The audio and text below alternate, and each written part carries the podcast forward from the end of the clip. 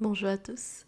Dans cet épisode, je vais vous parler de la fameuse icône Baozhang. Cette icône veut dire garantie en chinois et elle permet en réalité de certifier et d'authentifier des sites web et de protéger des marques, un peu comme l'IMPI en France. Et c'est Baidu qui met en place ce système d'icônes dans ses résultats de recherche.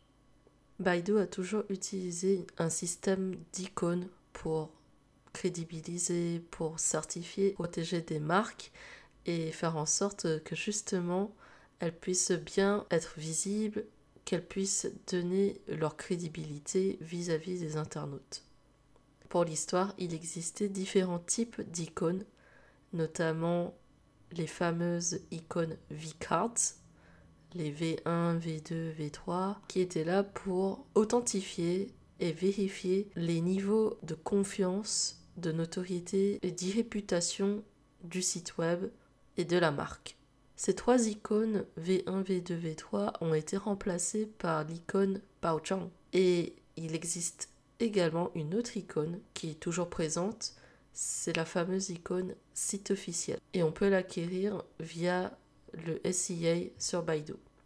Et dans un autre épisode, je vais vous parler du SIA sur Baidu et de ses particularités par rapport au SEA sur Google. Avec les icônes Baozhang et site officiel, un site web où une marque peut être euh, réellement protégée contre les fraudes, contrefaçons et se faire certifier comme étant un véritable site web opérationnel et fiable au sein de la Chine continentale. En réalité, je pense que vous avez remarqué que faire du référencement en Chine passe par plusieurs phases un peu administratives comme la licence ICP, l'acquisition des icônes Baozhang et sites officiels. Baidu met en place autant d'étapes pour vraiment protéger un site web et faire en sorte qu'il puisse être bien opérationnel par la suite pour les internautes qui vont consulter le site web et des acquisitions sur le site web.